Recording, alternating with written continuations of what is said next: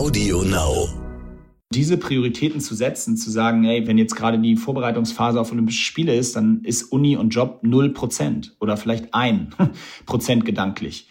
So, wenn ich aber von den Olympischen Spielen zurückkomme, dann ist eben in der Zeit, liegt in dem Zeit eben dann der Sport vielleicht nur bei 20 Prozent und ich habe einen 70 Prozent Fokus auf die Uni, weil eine Klausurenphase ansteht oder so. Und das meine ich, aber das, das war möglich, das habe ich auch hinbekommen ähm, in der Zeit. Aber es ist richtig anstrengend, es kostet richtig viel Kraft. Herzlich willkommen bei How to Hack, dem Podcast von Business Punk. Schön, dass ihr dabei seid und jetzt Ohren auf, denn bei uns verraten euch erfolgreiche Gründerinnen und Gründer, Macherinnen und Macher und Kreative, was sie in ihrem Job anders machen. Unsere Gäste erklären euch ihre persönlichen Tipps und Hacks fürs Arbeitsleben. Das Beste daran, hier wird nicht um den heißen Brei herumgeredet, sondern es gibt handfeste Learnings. Ich bin Jana, Fernsehredakteurin und Moderatorin und ich freue mich riesig, Gastgeberin dieses Podcasts zu sein. Hallo zusammen, schön, dass ihr wieder mit dabei seid. In diesem Monat reden wir über Sport und seine vielen Facetten. Was muss man tun, um als Leistungssportler erfolgreich zu sein? Was braucht es neben Disziplin eigentlich noch, um ganz nach oben zu kommen? Und was kann man vom Leistungssport für die Businesswelt lernen? Genau das werden wir in diesem Monat herausfinden. Aber erstmal natürlich Bonjour an meine Lieblingsfranzösin und Redakteurin der Audio Alliance, Lucille. Bonjour, Lucille. Bonjour, Jana.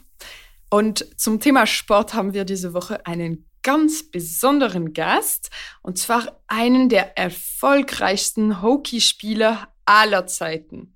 Zweimal olympisches Gold gewonnen, mehrfach zum wertvollsten Spieler der Euro Hockey League gewählt worden, 2005 zum Welthockeyspieler gekürt und, und, und. Moritz Fürste. Ja, und du könntest, glaube ich, auch noch eine Stunde so weitermachen. Das ist echt crazy bei ihm ja echt beeindruckend, wenn man sich seinen Lebenslauf anschaut. Er hat eigentlich nichts an Titeln ausgelassen, könnte man sagen. Aber was kommt nach der Karriere? Auch wenn man jetzt bei der Vita denken könnte, Moritz Fürste, der hätte Millionen verdient, das ist nicht der Fall, denn in Deutschland fristen fast alle Sportarten außer Fußball ja eher ein Schattendasein. Viele Sportler und Sportlerinnen, die müssen neben der Profikarriere arbeiten. Und wenn dann das Karriereende kommt, fallen viele in ein Loch. Wie ist Moritz Fürste damit umgegangen? Er ist mittlerweile vom Leistungssportler zum Gründer geworden. Wie er diese Veränderung geschafft hat, was die Businesswelt vom Leistungssport lernen kann und warum Disziplin einfach unverzichtbar ist, das hört ihr jetzt. Moritz, ich habe einen Satz von dir gelesen und zwar als Sportler stirbt man zwei Tode, wenn man mit dem Sport aufhört und am Ende seines Lebens. Was meinst du damit? Ja, also, ähm, also zunächst mal ist es, habe ich mich sehr bei dem Satz wiedergefunden, weil es sehr gut beschreibt, was sonst schwer zu erklären ist. Also ich versuche es kurz zu erklären. Wir, als Sportler hat man einen sehr, sehr zusammengefassten und sehr klaren Ablauf im Leben. Es ist alles sehr strukturiert. Man hat klare Ziele, man hat die Meilensteine und den Weg, um diese Ziele zu erreichen, sehr klar definiert. Das gilt vom Trainingsplan, also Tagesablauf, bis hin zum, zur Ernährung, über man weiß relativ genau, wo man verzichten muss oder auch nicht. Man weiß genau, man verpasst tausend Geburtstage und Feiern und Jahresfeiern und Hochzeiten irgendwann von Freunden. Es ist aber alles sehr klar und ist so eine Box und das ist alles also in dieser Box verpackt und das ist alles sicher. Und da gibt es dann auch Störfeuer wie Verletzungen oder natürlich gibt es auch Ups und Downs, Niederlagen, ähm, Rückschläge und so weiter. Aber am Ende des Tages ist es, ist es so eine eigene Welt. Und, und, und deswegen beschreibe ich das so, weil ich habe mich da total wiedergefunden, als ich das irgendwann mal gelesen habe, weil wenn man dann aufhört, dann ist dieses Leben halt quasi komplett vorbei. Also Natürlich nur im sozusagen übertragenen Sinne, aber es gibt halt ab dem Moment nichts mehr, was dieses Leben vorher bestimmt hat, außer natürlich den, ähm, sage ich mal, Faktoren, die da drum rumschwirren, wie Privatleben, ne? Familie, ähm, Freunde und so weiter. Hoffentlich, wenn man das einigermaßen gut gemacht hat. Aber auch da strugglen viele. Aber so dieser, dieser Kern dieses Jahr, da, deshalb bin ich morgens aufgestanden, deshalb bin ich äh, danach zum Training gegangen, das habe ich danach gemacht, dann habe ich mir mittags habe ich das gegessen, dann habe ich nachmittags die zweite Trainingseinheit gehabt, das war dafür, dann war Trainingslager, 120 Tage im Jahr im Hotel gewohnt mit einem Zimmerkollegen, deshalb. Und am Ende waren dann die Olympischen Spiele oder die Weltmeisterschaft so. Das war alles immer klar. Ja, und wenn man dann aufhört, dann ist von einem Tag auf den anderen, und das ist halt was, worauf einen keiner vorbereitet, vom einen Tag auf den anderen ist das alles vorbei. Also auf einmal ruft nicht mehr die Zeitung an oder jemand will ein Interview mit dir machen. Was nebenbei bemerkt gar nicht, das ist ja nicht schlimm. Also das war jetzt, ist nicht der mhm. Teil, wo ich sage, das ist, oh Gott, oh Gott. Aber das ist eine Umges Umstellung, an die man sich erstmal gewöhnen muss. Auf einmal ist man eben nicht mehr gefragt oder äh, interessiert sich keiner mehr etwas übertrieben gesagt, interessiert sich keiner mehr für das, was du den ganzen Tag machst und ob du jetzt noch trainiert hast oder so, sondern dann triffst du ein paar Monate später mal irgendjemanden aus der Zeit und der sagt, was machst du jetzt eigentlich? So, und dieses, und das, ja, ist natürlich etwas dramatisch zu sagen, man stirbt zweimal, aber ich finde, es, das Bild beschreibt es ganz gut und ich glaube, dass viele Sportler, die mal auf dem Niveau äh, Leistungssport betrieben haben, ich glaube, viele können sich da wiederfinden.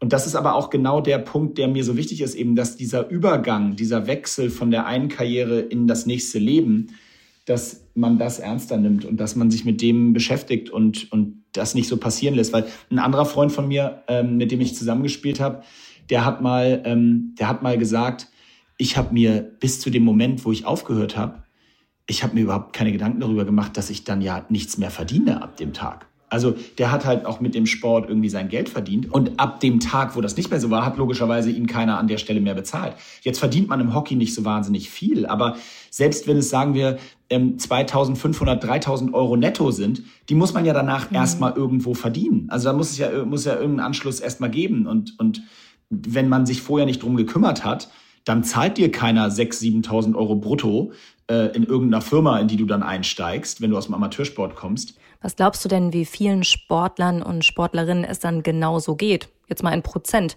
die dann in so ein Loch fallen nach Karriereende.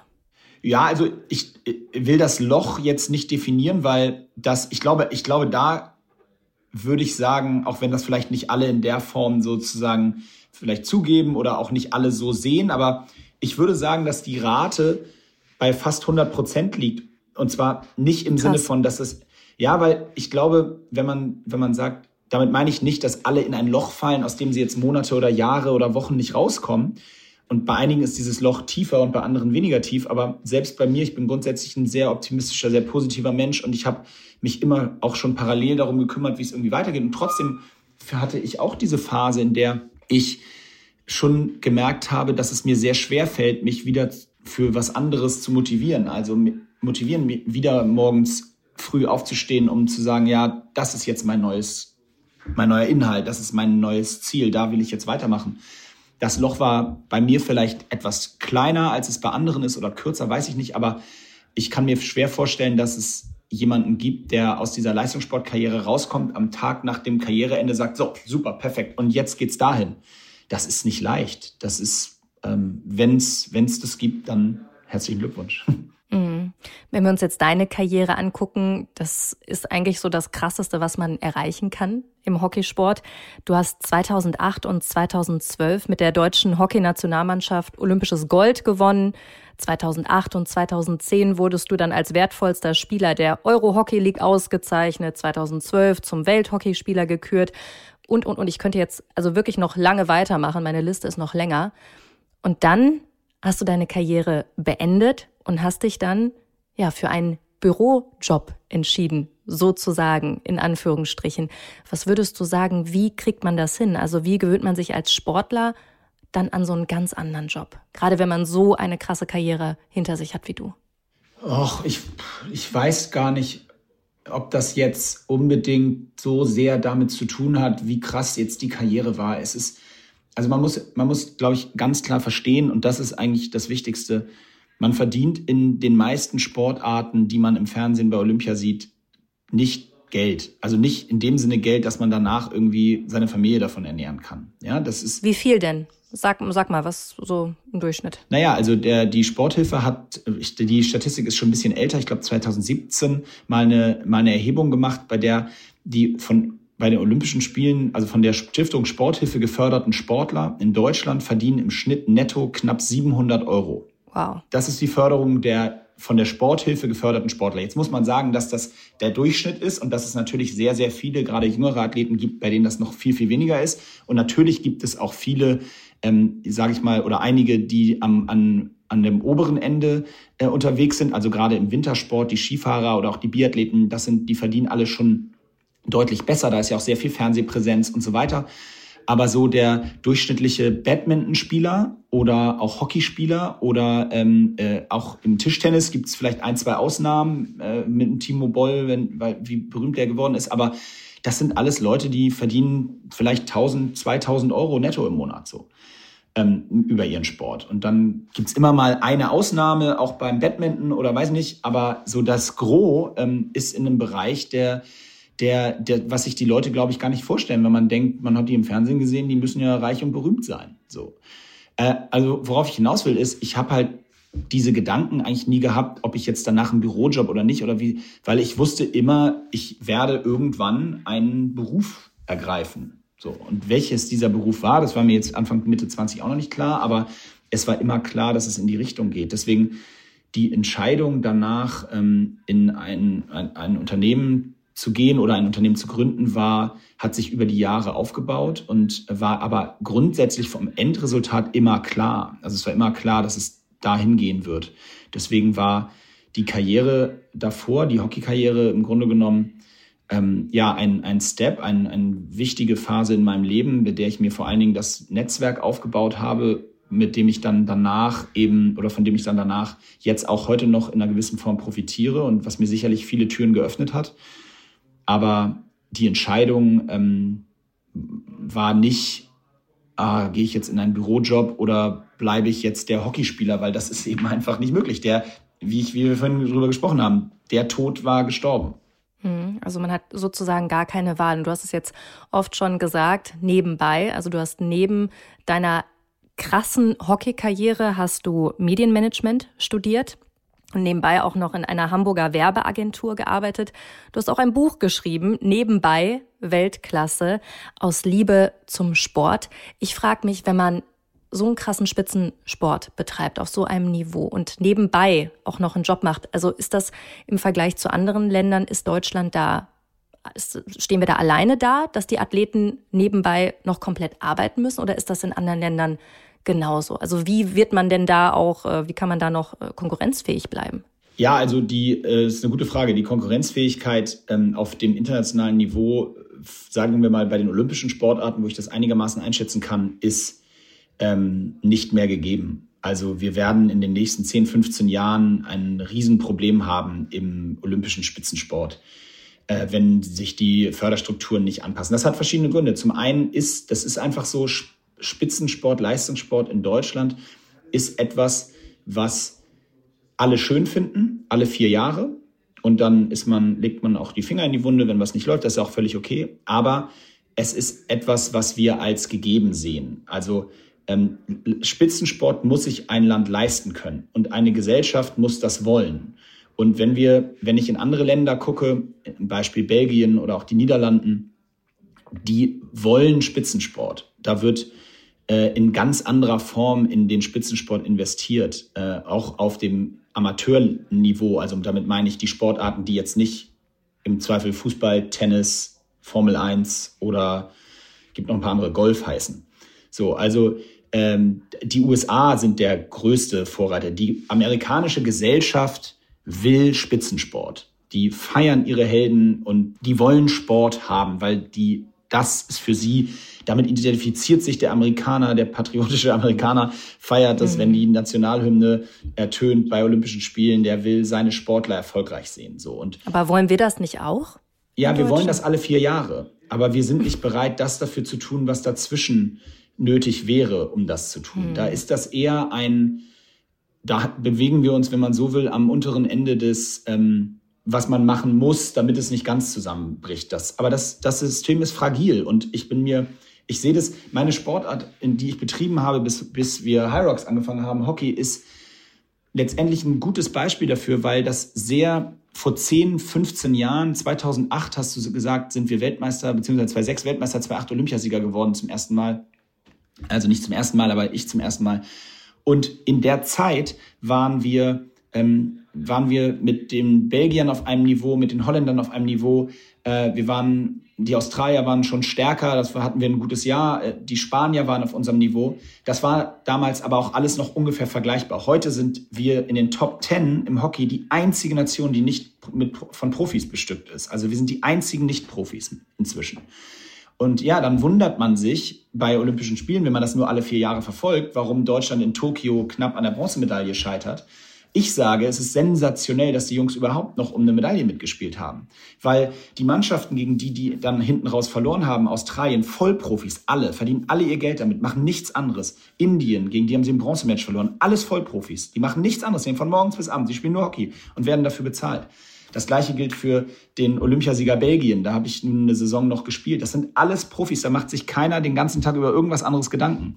So unsere Jungs und Mädels studieren, äh, kümmern sich um die Karriere nach der Karriere, müssen das, das zusammen äh, jonglieren. Und wie gesagt, das ist nicht nur im Hockey so, aber da ist es, habe ich den besten Einblick. Und deswegen sage ich, die nächsten zehn Jahre wettbewerbsfähig zu bleiben bei, auf diesem Top-Niveau ist quasi ausgeschlossen. Okay, Krass. Also nur um jetzt auch mal Zahlen zu präsentieren, diesen Vergleich. Du hast ja vier Wochen inklusive Meisterschaftstitel auch in Indien damals gespielt. Und da habe ich gelesen, dass du damals 84.000 Dollar dafür bekommen hast. Also das ist schon krass für vier Wochen. Ähm, was würdest du denn sagen? Jetzt hast du gerade natürlich ganz schön schwarz gemalt. Was muss man denn ändern? Also was ist deine Lösung? Ja, also das ist ein super Beispiel, weil also es war für ungefähr immer so zweieinhalb Monate oder so die Saison mit Vorbereitung und und so weiter. Äh, aber inhaltlich ist das halt ein Thema. Die Inder, Indien, das Land Indien hat war aus der Weltspitze gerückt und hat daraufhin sich entschieden, in den Sport so zu investieren, dass sie eine professionelle Liga einberufen haben, bei der sie die Topstars der Welt in die Liga holen über eben sehr gute Bezahlung damit die dann aber wiederum in dieser Liga mit den ganzen indischen Talenten spielen, trainieren und so weiter. Und dadurch das indische Hockey, die indischen Spieler sich verbessern, weil die Inder sonst sehr wenig Möglichkeiten haben, sich auf Top-Niveau international zu messen. Das ist, Konzept haben sie 2013 ins Leben gerufen und es ist hundertprozentig aufgegangen. Die haben sich innerhalb von neun Jahren von unterferner Liefen weg aus den Top Ten zu Bronzemedaillengewinner in Tokio bei den Olympischen Spielen entwickelt. So, das heißt, dieses, das ist ein, das war ein sportliches Invest, bei dem ich nun auch profitieren konnte, weil als einer der Top-Spieler zu der Zeit ich jetzt finanziell davon profitieren konnte. Das ist auch, das war für mich eine unglaubliche, das hat, das war mein, mein äh, Glücksmoment, dass diese Liga ins Leben gerufen wurde, weil ich dadurch hinten raus in meiner Karriere äh, auch finanziell so profitieren konnte, dass ich über die 15 Jahre hinweg gesehen sozusagen dann auch wirklich noch ein echt tollen, tolles Goodie hinten raus äh, mitnehmen durfte. Auf 15 Jahre umgerechnet ist das dann aber auch wieder äh, überschaubar. Ja, also das war für die Zeit spektakulär. Aber wenn ich das auf die 15 Jahre verteile, dann ist das auch wieder immer noch viel Geld, aber auch nicht mehr so dramatisch viel. Äh, nichtsdestotrotz war das ein, ein unglaublich smarter Move der Inder, ähm, in diese Liga zu investieren, weil sie davon eben dadurch es geschafft haben, ihre Hockey-Nation wieder in die Top 5 zu führen. Also müssen wir das in Deutschland auch machen? Müssen wir uns jetzt die Leute aus Indien dann einkaufen? Nein, das, das ist der falsche Ansatz, weil wir haben eine sehr gute Infrastruktur mit der deutschen Liga. Äh, das hatten die Inder alles nicht. Es gab dort keine Liga. Äh, wir haben eine gute Liga. Das, wir müssen woanders ansetzen, weil für uns geht es nicht darum, die Spieler besser zu machen. Wir haben sehr gute Spieler. Uns geht es darum, den Sportlern die Möglichkeiten zu schaffen, sich wirklich hundertprozentig auf den Sport konzentrieren zu können. Und das ist im Moment nicht gegeben, weil, wie ich schon sagte, es im Grunde genommen den ganzen Tag darum geht, verschiedene Dinge miteinander zu vereinen. Und das ist möglich mhm. bis zu einem gewissen Grad. Aber ab einem gewissen Niveau geht's um diese ein, zwei, drei Prozent. Und wenn du da nebenbei noch Klausuren hast und dich noch darum kümmern musst und die Trainingswoche dann doch bestückt ist von dem, dem Jonglieren zwischen ähm, zur, ins Büro fahren oder zur Uni und hier und da, das macht's ab einem gewissen Niveau, dann macht das den Unterschied. Wie hast du das denn hinbekommen? Also was für ein Mindset hast du, was für Herangehensweisen, dass du das so krass gut unter einen Hut bekommen hast? Also zum einen haben wir profitiert davon, dass die anderen eben noch nicht so weit weg waren, was dieses Profitum anging. Ähm, dann hatten wir schon auch eine goldene Generation. Also es ging ja absolut nicht um mich, sondern es ging um diese Mannschaft und die Mannschaft von, ich sag mal so 2002 bis 2012, 13. Das war schon ein Ensemble aus ja den besten Spielern so der Welt, mit ein paar von anderen Nationen noch, aber da hätte man unter den Top 20 Spielern der Welt schon relativ viele Deutsche genannt in der Zeit. Ähm, und dann ich persönlich, also für mich war es immer dieses Prioritäten setzen. Ich sage das sehr häufig, versuche ich das so zu beschreiben. Ich hatte halt Job, Uni und, und Sport und wenn man versucht, auf allen drei Gebieten mit 33, Periode 3 Prozent zu agieren, dann wird man in allen drei Bereichen schlecht sein. Man muss es also schaffen, dass man in den richtigen Momenten knapp an die 100 Prozent ähm, rankommt in einem der Bereiche. Und man muss okay damit sein, dass das bedeutet, dass die beiden anderen Bereiche in dem Rahmen, in dem Zeitraum brach liegen. So, und diese Prioritäten zu setzen, zu sagen, ey, wenn jetzt, wenn jetzt gerade die Vorbereitungsphase auf Olympische Spiele ist, dann ist Uni und Job null Prozent oder vielleicht ein Prozent gedanklich. So, wenn ich aber von den Olympischen Spielen zurückkomme, dann ist eben in der Zeit, liegt in dem Zeit eben dann der Sport vielleicht nur bei 20 Prozent und ich habe einen 70 Prozent Fokus auf die Uni, weil eine Klausurenphase ansteht oder so. Und das meine ich aber, das, das war möglich, das habe ich auch hinbekommen ähm, in der Zeit. Aber es ist richtig anstrengend, es kostet richtig viel Kraft. Und natürlich ist es, brauche ich keinem erklären, ein Riesenunterschied, ob ich morgen zum 8 zum Training gehe, viermal die Woche, äh, um die erste Einheit zu machen und danach um elf ins Büro fahre oder mich auf die Couch lege und ein Stündchen penne, bevor ich entspannt eine Nudel zum Mittag esse. So, das ist, das ist ganz banal gesagt der Unterschied zwischen äh, Profitum und nebenbei noch eben auf die Karriere nach der Karriere fokussieren. Ist das auch etwas, was man sich jetzt als in Anführungsstrichen Normalsterblicher, der jetzt nicht Profisportler ist, auf die Fahne schreiben kann, dass man halt einfach krass priorisieren muss? Also das, da bin ich hundertprozentig sicher, dass das Thema eins zu eins übertragbar ist, ähm, auch wenn das jetzt nichts mit Spitzensport zu tun hat. Ich habe im Arbeitsalltag sehe ich inzwischen in, in meiner Firma alle meine Kollegen äh, haben zig Tasks auf dem Tisch, zig verschiedene Aufgaben, teilweise aus verschiedenen Verantwortungsbereichen wenn man da versucht, alles so ein bisschen nebenbei zu machen, es wird nicht funktionieren. Es, es braucht immer einen vollen Fokus auf ein Thema und das Thema muss muss das auch sozusagen sich verdienen und dann aber auch die Anerkennung bekommen, mit 100 Prozent betreut zu werden. Und dann muss man da seinen Tag und seinen Monat und seinen Arbeitsalltag eben nachorganisieren und strukturieren. Aber ohne die richtige Prioritätensetzung, ähm, glaube ich, wird es ganz, ganz schwer, äh, erfolgreich zu sein. Jetzt hast du ja nach deinem Karriereende, ähm, genau, du hast studiert währenddessen, du hast in einer Marketingagentur gearbeitet und dann hast du dir 2017, ja, hast du dir wieder den Weg zurück in den Sport eigentlich gesucht, so könnte man das sagen. Du bist unter die Gründer gegangen und zwar hast du das Startup High Rocks, wenn ich es richtig ausspreche, ins Leben gerufen. Ein Fitnesswettbewerb sozusagen. Du musst mal erzählen, was, was dahinter steckt und wie du darauf gekommen bist. Ja, also ich habe ähm, über, über meinen damaligen Chef in der Werbeagentur, Michael Trautmann, ähm, bei dem ich in der Firma gearbeitet hatte, vorher schon lange auch mein duales Studium gemacht hatte, seit 2007, der für mich als Mentor da agiert hat. Ähm, mit dem ähm, zusammen haben wir äh, uns mit dem Christian Tötzke, Unternehmer aus Hamburg, zusammengetan und haben überlegt, was man machen könnte und haben festgestellt, Mensch, das Thema Marke bei Michael als Werber, Event bei dem Christian, der aus der Eventbranche kam und Sport bei mir sehr ähm, verankert. Das macht irgendwie Sinn und waren uns sympathisch und haben dann eben gegründet.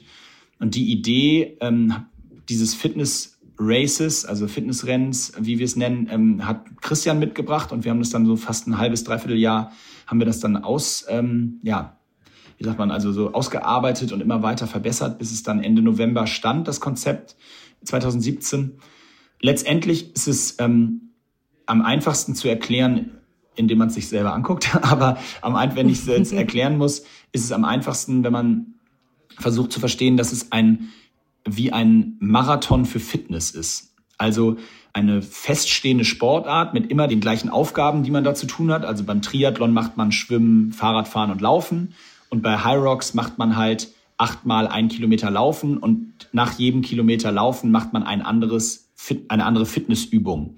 Das aber eben als Eventsportart in, auf einer 10.000 Quadratmeter Fläche und immer genormt. Und am Ende hat man eine Finisherzeit wie auch bei einem Marathon ein bisschen schneller bei uns. Die Durchschnittszeit ist eine Stunde 30. Aber es ist eben ein, eine Mischung aus Laufen und Fitnessübungen unserer Meinung nach die gesündeste Form zu trainieren. Und dafür haben wir eben eine Sportart kreiert, weil wir gesagt haben, das Spannende in der Sportwelt ist, dass alle Sport definiert sich eigentlich aus dem Ehrgeiz, sich selber mit sich selber oder mit anderen zu messen in einer gewissen Form eine Vergleichbarkeit zu haben. In der ganzen Fitnesswelt gab es aber bis dahin nicht so richtig die Chance für jedermann zu sagen, ich mache jetzt irgendwo bei einem Wettkampf mit. Also es gibt schon viele so die Mud Races, sowas in die Richtung oder auch CrossFit gibt es, da kann die absolute Elite mitmachen bei so Events. Aber so für jedermann gibt es Marathons, da kann man laufen, man kann Triathlon machen, da kann man schwimmen, Fahrrad fahren und laufen. Aber so, wenn man Fitness macht, gibt es eigentlich keine Sportart. Und dieses, diese Lücke, die wollten wir füllen und ähm, ja, das ist uns, glaube ich, ganz gut geglückt. Wie schwer ist das denn, so eine ganz neue Sportart ja, zu etablieren? Ja, es ist wahnsinnig schwer, weil du letztendlich ähm, sind wir, um den Fußballvergleich zu ziehen, wir sind der Club, der Verband, der Weltverband, die Marketingagentur, die Organisationsagentur, Eventagentur äh, und dann noch die Vermarktungsagentur äh, und noch der Merchandise-Stand. Das sind wir alles in einem.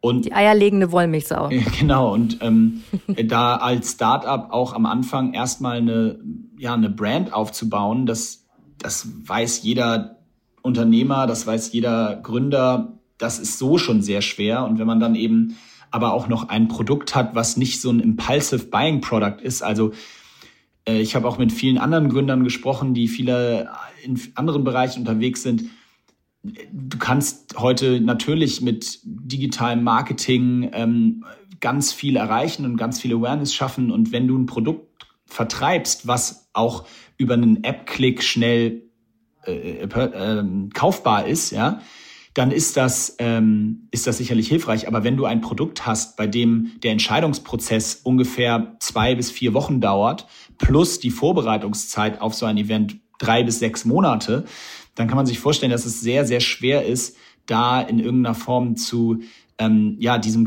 dieser Kaufentscheidung zu kommen und diese Marke also dahingehend aufzubauen, das war schon eine große Herausforderung für uns und ähm, ist es auch immer noch. Aber ähm, wir haben so einen gewissen Tipping Point erreicht, bei dem ähm, jetzt äh, doch mit fast 100.000 Teilnehmern weltweit in, in, in dieser Saison wir sehr, sehr zufrieden sind. Ja, ich habe euch geguckt auf der Website. Also ihr seid ja gefühlt in allen großen Metropolen der Welt vertreten mit Hyrox. Jetzt hau mal ein paar Zahlen raus. Also wie teuer ist das, wenn ich mich jetzt da anmelden möchte, wenn ich mitmachen möchte? Und wie verdient ihr da dran? Ja, also die Teilnehmergebühr, die variiert von Markt zu Markt. Die ist äh, zwischen, ich sag mal, 79 Euro und 125 Dollar. Äh, kommt drauf an, wo man, äh, wo man eben teilnimmt. New York City ist ein bisschen teurer als Leipzig. Also Teilnehmergebühren sind ein ganz wesentlicher Revenue Stream von uns. Ähm, dazu kommt äh, das Thema Sponsoring, Partnerships, äh, nach wie vor ein wichtiges Thema, aber auch strategische Partnerschaften, also ich sag mal so Hyrox branded Products, die wir gemeinsam mit Partnern kreieren. Da, das ist ein ganz wichtiges Feld, für mich auch eins der Zukunftsfelder im Sponsoring allgemein. Also wenn es überhaupt noch ein Zukunftsthema ist und nicht schon ein Gegenwartsthema. Ähm, aber dieses klassische Branding eines Partners ist, glaube ich, ähm, nicht mehr so ganz zeitgemäß. Ich glaube, es geht immer sehr viel darum, gerade endemisch zu schauen, wie kann man zusammen Produkte entwickeln, ähm, die für die Zielgruppe Sinn machen. Das ist auch ein großes Ziel und Target von uns. Dann haben wir einen ganz relevanten Bereich, das ist das Thema Merch und Equipment. Also ich ähm, glaube, dass die starken Marken natürlich sehr von der Community profitieren und unsere Community hat halt Bock, wenn sie sich schon Sportklamotten kaufen, dann ist es eben cool, wenn da Hyrox draufsteht, in welcher Form auch immer. Das ist ein ganz wichtiges Thema für uns geworden und ein ganz entscheidender Revenue Stream. Ähm, das sind so die Kern, äh, Kernstreams, an denen wir jetzt bei den Events Geld verdienen. Jetzt habe ich gelesen, dass du gesagt hast in einem anderen Interview, für mich persönlich ist Highwalks nach drei Jahren finanziell lukrativer als meine gesamte Hockeykarriere. Das ist ein Statement, ne? Ja, ähm, genau. Das ist ein Statement, aber es ist am Ende des Tages die Wahrheit. Also ähm, ähm, das ist aber weder gut für das eine noch schlecht für das andere. Also weil ich, äh, das war mehr gemeint aus dem Aspekt, dass, wie gesagt, viele immer sagen, oder was wir, wir hatten vorhin drüber gesprochen, um diesen, diese Diskrepanz in der öffentlichen Wahrnehmung und dem, was ähm, tatsächlich ist. Und mir ging es nie darum zu jammern. Ich bin mega happy mit dem Weg, den ich gemacht habe. Und wie du, wie du eben gesagt hast, ich habe ja auch hinten raus gerade in Indien nochmal wirklich vernünftig Geld verdienen dürfen. Ähm, ich habe nie darüber in irgendeiner Form geklagt. Was mich nur stört, ist, wenn die Leute denken, mhm. der, der Hockeyspieler verdient 20.000 Euro im Monat und äh, äh, so jetzt soll der sich gefälligst mal bewegen. Das stört mich, wenn die Leute diese Diskrepanz in der Wahrnehmung haben. Ähm, ne? Aber an sich hat mich das nie gestört. Und jetzt inzwischen haben wir ähm, einen vernünftigen Erfolg mit der Firma und ähm, ja, das hat natürlich dann auch seine finanziellen Auswirkungen und, und äh, das ist auch, hat auch seine, seine Berechtigung, sage ich mal. Würdest du sagen, dass du jetzt glücklicher bist oder dass du damals in deiner Hockeyzeit glücklicher warst? Kann man das überhaupt vergleichen? Nein, ich glaube auch nicht, dass es darum geht, das zu vergleichen. Ähm, ich, ich glaube, jede Phase hat sein, ähm, seine Geschichte und jeder Teil, so jede Entscheidung, die man im Leben fällt, die hat, trägt einen Teil zum Glücklichsein oder auch nicht Glücklichsein bei. Und ähm, ich glaube grundsätzlich, dass Glücklichsein ähm, per se auch keine progressive Linie ist und auch keine waagerechte, sondern das ist eine Wellenbewegung. Und wenn man es gut macht, dann geht diese Wellenbewegung langsam nach oben. Ähm, aber am Ende des Tages definiert sind das ja immer Momentaufnahmen. Also ähm, ich glaube, wenn man ähm, meine, wenn man an kleine Kinder denkt, dann glaube ich grundsätzlich, also in den hoffentlich meisten Fällen sind die sehr, sehr, sehr glücklich mit all dem, was sie so, äh, was sie so gerade machen und haben. Ähm, und das soll ja dann weder nach unten noch zwingend jetzt nach oben gehen, weil das würde ja bedeuten, dass Kinder erstmal unglücklich sind. Also ich glaube, das ist keine Frage der, des Vergleichs. Ich war, hatte eine fantastische Zeit als, als aktiver Hockeyspieler und war da in der Zeit meistens sehr, sehr glücklich mit den Entscheidungen, die ich gefällt habe.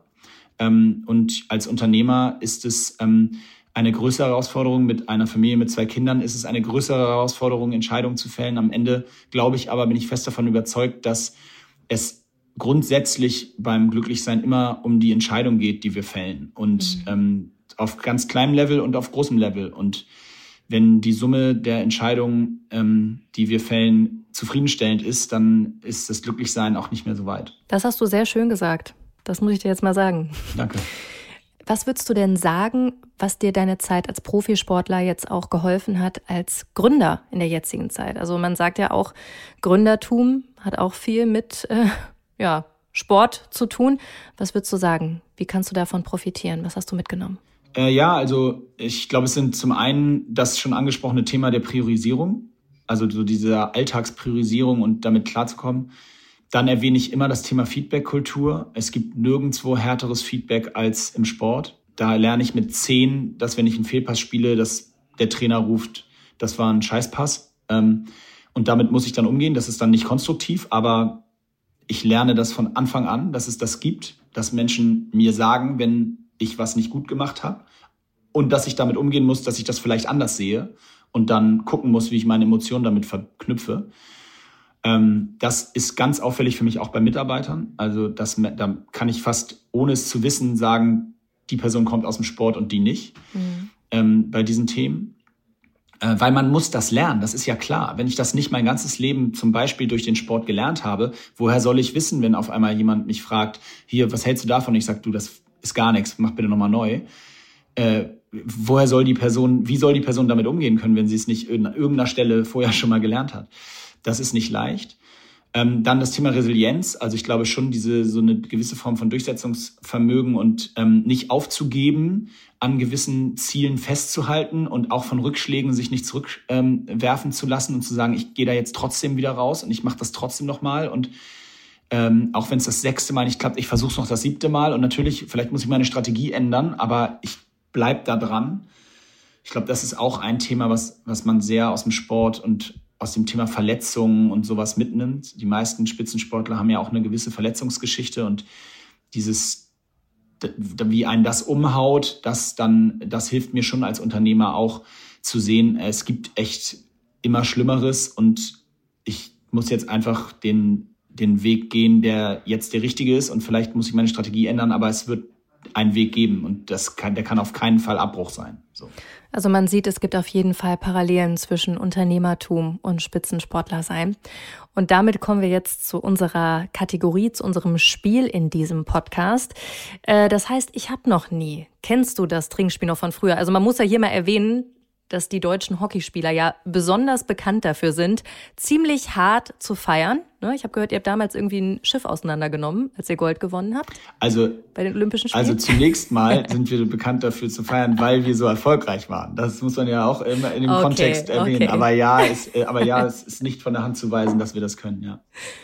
Okay, also du kennst das Spiel. Ja. Super. Ich erkläre trotzdem noch mal ganz kurz die Regeln. Wenn deine Antwort auf meine Frage doch ist, dann musst du einen Schluck trinken. Es ist, ja, es ist noch morgens, also ich glaube, du hast da einen Tee neben dir stehen, kein Alkohol, ist auch okay heute. Ja. Und wenn deine Antwort stimmt ist, dann kannst du das Glas stehen lassen. Okay, doch und stimmt es. Genau. Das kriegen wir hin. Also, ich habe noch nie Existenzangst gehabt. Oh, da nimmt er einen großen Schluck. Okay. Also doch. In was für einem Moment besonders? Ach, ich glaube, ähm, das kommt dann vor allem oder kam, kam, vor allen Dingen in der Zeit, als ich dann meine erste Tochter geboren wurde oder auch auch die zweite, weil äh, man auf einmal diese Verantwortung merkt, die nicht nur, dass jede Entscheidung ab jetzt eben nicht nur mich betrifft. Und vorher habe ich mir darüber nicht so richtig Gedanken gemacht, aber seitdem ähm, ist es schon so, dass ich jetzt auch eine Verantwortung für die ganze Familie habe und da sind viele Entscheidungen, die man so im Alltag fällt, auch, auch an einer gewissen Stelle Investitionsentscheidungen in eine zum Beispiel Gründung einer Firma, die ja immer auch mit einer Menge Risiko behaftet ist, ähm, weil man sich schon auch die Frage stellt, was passiert denn, wenn es nicht klappt. Ähm, da habe ich schon auch auch mal gegrübelt und gezweifelt und ja, ob man das jetzt, ich das jetzt tief Existenzangst nennen würde, weiß ich nicht, aber ich glaube, wer sagt, er hat noch nie gegrübelt oder nachgedacht oder war auch mal unsicher, der, der erzählt Quatsch. Also da, der Schluck ist zwingend nötig gewesen. Mhm. Und tatsächlich hat auch jeder, dem ich diese Frage gestellt habe, einen Schluck getrunken. Das hast du genau richtig erkannt. Ich habe noch nie an mir gezweifelt. Na, das war ein kleiner Schluck, also ja, weil nicht ganz so doll. Doch, ich habe also ich habe auf jeden Fall schon an mir gezweifelt, deswegen der Schluck. Aber ich will das sehr positiv belegen. Also ich glaube, es ist ganz wichtig, dass man sich häufig hinterfragt und dass man bereit ist, so eine gewisse Selbstreflexion zuzulassen.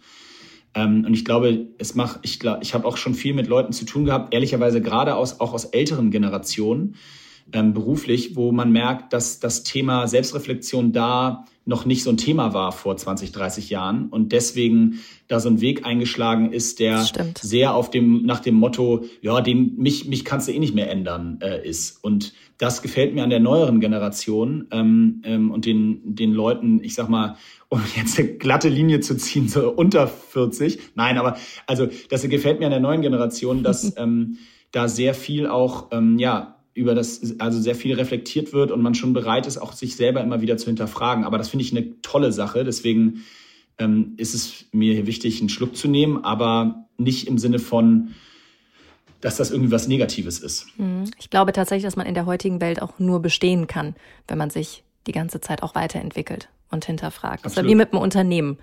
Das muss ich ja auch immer wieder kontrollieren. Okay, letzte, ich habe noch nie Frage. Ich habe noch nie die Übermacht des Fußballs verflucht? Ähm, muss ich kurz überlegen, ob ich noch durstig bin. Ah, ja. Okay, ja, da hat er getrunken, also doch. In welchen Momenten vor allen Dingen? Also klar, Fußball nimmt unfassbar viel Raum ein in der Medienberichterstattung. Ist das der Grund? Ja, genau. Ich habe überlegt, ob ich, ob ich trinke, aber deswegen ist gut, dass man zumindest noch was dazu sagen kann. Ähm, also ich habe nichts gegen die Übermacht des Fußballs. Ich bin Fußballfan und ich freue mich sehr lokalpatriotisch über Erfolge meiner Mannschaft und auch wenn große Turniere sind, dann schaue ich rein. Ich gucke auch international. HSV? Genau, genau, genau, genau. Oh. Ganz wichtig, okay. ganz wichtig. Also ich freue mich. Ähm, ich bin, wie gesagt, da, da ich habe nichts gegen die Übermacht. Das Problem ist nur die Übermacht. Also mhm. äh, diese große Aufmerksamkeit, die der Sport hat, die ist gerechtfertigt, weil es unser Volkssport ist und für viele Menschen Religion. Und wir haben, wir sehen jedes Wochenende, äh, also für mich völlig unverständliche Szenen, wo irgendwelche Familienväter und Leute mit guten Berufen sich zum Teil auf die Mütze hauen und in Stadien äh, irgendwelche völlig banalen, bekloppten Sachen machen. Aber das ist eben die, das ist eben die Kultur und das ist unsere, unsere Kultur. Das muss man einfach ganz klar so sagen. Unsere Kultur ist in, in Deutschland ist schwerstmäßig dominiert von dem Thema Fußball auch. Äh, in, also gesellschaftlich verankert einfach. In vielen Gegenden noch viel mehr als in den urbanen Bereichen und den Großstädten, wo die Auswahl noch viel größer ist. Aber allgemein in Deutschland ist das ein Riesenthema. Deswegen ist die, ist, sage ich mal, die Präsenz des Fußballs und die Reichweite, die der hat, die ist absolut gerechtfertigt. Mir fehlt, mir ist die Gap dahinter nur zu groß. Und deswegen verflucht man mhm. es schon manchmal, weil ich mir denke, ey, da ist so viel Spannendes und so viel Geiles dahinter, ähm, aber eben gar nicht mehr dahinter, weil es ist schon so weit weg, dass man gar nicht mehr, dem sieht man gar nicht mehr den Fußball, so weit ist das dahinter. Und das gilt eigentlich, wenn man ehrlich ist, für fast alle anderen Sportarten. Also wir haben in Deutschland eine derartige Monokultur, wenn es um Sport geht. Das ist sucht fast seinesgleichen weltweit. Also das, ich, ich, ich mag den Vergleich ganz gerne, wenn man drüber spricht, weil da kann man mal schön diskutieren, aber man finde mal bitte ein Land, in dem das in irgendeiner Form vergleichbar ist. Das wird man fast nicht finden. Weil, also ich meine, wir haben schon drüber gesprochen, krassestes Gegenbeispiel USA. Da gibt es da ist Football die Eins, aber da gibt es mindestens vier Sportarten, die ganz, ganz knapp dahinter sind in der Gesamtauf. Mm, Basketball, Baseball, hast du Eishockey, ja ne? genau. Und inzwischen auch Fußball kommt da. Dann hast du da das Thema Tennis und Golf, die da unglaublich groß sind in den USA. So, und so kannst du mal, so kann man mal die Märkte durchgehen, wenn man sich die Commonwealth-Länder ansieht, also Großbritannien, Indien, da ist das Thema Cricket äh, so groß oder auch Rugby so groß, dass ähm, ist ganz nah hinter dem Fußball, auch wenn der die Eins ist, in, natürlich in England noch. Aber das Thema Cricket und Rugby ist da absolut dran, sage ich mal. Äh, und auch Tennis zum Beispiel, brauchen wir nicht drüber reden, und Golf sind auch zwei Sportarten, die in den Ländern auch äh, mit Wimbledon ne, und den großen British Open im Golf und so weiter. Long story short, wir haben eine riesen Monokultur und das ist ein Thema, was meiner Meinung nach ein großes Problem für unsere, unsere Gesellschaft und Vielfalt im, im Sport ist. Und, und deswegen habe ich den Schluck genommen, weil das äh, bedauere ich schon manchmal, ja. Jetzt ganz zum Schluss, hast du noch Hoffnung, dass sich das ändert? Ähm, also ich. Oder ist es verloren? Nein, ich, also ich habe, äh, ja, das ist eine gemeine Frage, weil äh, ich, mir reicht es halt nicht zu hoffen also hoffen kann jeder. So, also das Hoffen, die, Daumen drücken, dass das besser wird, das kann jeder. Nur mhm. ich würde halt gerne konkret verstehen, wie man versucht, das zu ändern. Und dafür bin ich zu weit von den Prozessen weg, um das, um meine Hoffnung, die ich habe, um die aber auch in ein gewisses, in eine gewisse Realität und äh, realistische äh, irgendwie Betrachtungsweise zu übersetzen. Und da da habe ich manchmal meine Zweifel, dass, weil das eben, ich meine, wir leben in einer Zeit, in der auf der politischen Agenda sicherlich nicht vorne steht, wie man andere Sportarten äh, dem Fußball näher ranbringen kann. Und das ist auch völlig in Ordnung. Ähm, aber das Thema geht eben nicht ohne die Politik. Also es wird nicht aus dem Nichts auf einmal äh, eine Sportart wie Volleyball so groß werden, dass äh, der Fußball äh, sich schon anschneiden muss, weil der Volleyball, weil der Volleyballsport gerade von hinten kommt. So, also das mhm. geht nur mit politischem Support und mit einem politischen Verständnis dafür, dass wir ein, das ändern wollen in einer gewissen Form. Und zwar nicht, um den Fußball down zu graden, sondern um die anderen abzugraden und äh, da in einer gewissen Form näher ranzuführen. Was ich toll finde, sind, dass viele Fuß ist, dass viele Fußballer das Thema auch so sehen und da auch supporten und da in den Bereichen auch Projekte mit Sportlern aus anderen Bereichen machen. Das ist wirklich cool. Ähm, aber ohne die Politik wird das Thema nicht zu ändern sein. Und deswegen ist meine Hoffnung in der heutigen Zeit da, aber durchaus in einer gewissen Form eingeschränkt. Okay, Fußballer müssen auch nicht nebenbei arbeiten, zumindest wenn sie in der ersten Bundesliga sind. Aber wer weiß, wo du es mit Highwalks noch hinschaffst. Vielleicht rückt ihr ja dem Fußball ein bisschen auf die Pelle. Wir sind jetzt mal ganz, ganz optimistisch. Ich möchte es auf jeden Fall mal ausprobieren. Ich werde mich nochmal bei dir melden. Moritz, vielen, vielen Dank für dieses spannende und sehr ehrliche Gespräch. Bis bald. Sehr gerne. Hat Spaß gemacht. Ciao. Ein sehr beeindruckender Mensch mit einem sehr beeindruckenden Lebensweg. Ich finde, in der Sportwelt muss sich definitiv was ändern. Kann ja nicht sein, dass der komplette Fokus und das ganze Geld immer nur beim Fußball ist. Ja, es ist halt echt leider so, ne? Definitiv muss sich da was ändern. Denn so muss man sich, finde ich, auch nicht wundern, wenn dann bei Olympia und anderen Wettbewerben für Deutschland eben weniger Medaillen als für andere Länder rauskommen. Und Spannend fand ich aber auch vor allem den Transfer vom Leistungssport auf die Businesswelt. So unterschiedlich sind die Anforderungen nämlich gar nicht, finde ich. Disziplin und Durchhaltevermögen sind entscheidend. Und von Durchhaltevermögen und Disziplin kann deine Gästin nächste Woche ein Lied singen. Du hast nämlich mit Carlotta Noadile gesprochen. Sie rudert in der deutschen Nationalmannschaft, ist Vize-Weltmeisterin und Europameisterin und sie wird über ein ganz wichtiges Thema reden, Rassismus im Sport. Und natürlich nochmal zum Schluss, wenn ihr Feedback habt, Anregungen, Kritik, Lob, wir freuen uns total von euch zu hören. Schreibt uns gerne, gerne bei mir bei LinkedIn oder bei Instagram. Da heiße ich genauso wie im wahren Leben Jana Linke. Wir freuen uns von euch zu hören. Bis nächste Woche. Lesetipp der Woche. Was motiviert ein Gestellter am meisten? Geld, Lob oder Pizza? Die Antwort lautet Pizza. Ja, ihr habt richtig gehört. Das hat eine Studie des Psychologen Dan Ariely gezeigt. Doch natürlich ist es ein bisschen komplizierter, als es sich anhört. Die Ergebnisse der Studie findet ihr, einfach erklärt, auf business-punk.com. Viel Spaß beim Lesen! Das war How to Hack für heute. Ich hoffe, es hat euch gefallen. Immer donnerstags gibt es eine neue Folge. Abonniert uns gerne fleißig auf Audio Now oder wo auch immer ihr Podcasts hört. Und über eine 5-Sterne-Bewertung würden wir uns natürlich auch freuen. How to Hack ist eine Produktion der Audio Alliance. Host Janna Linke. Redaktionelle Mitarbeit Lucille Garnier und Nicole Plich. Produktion Lia Wittfeld. Audio Now.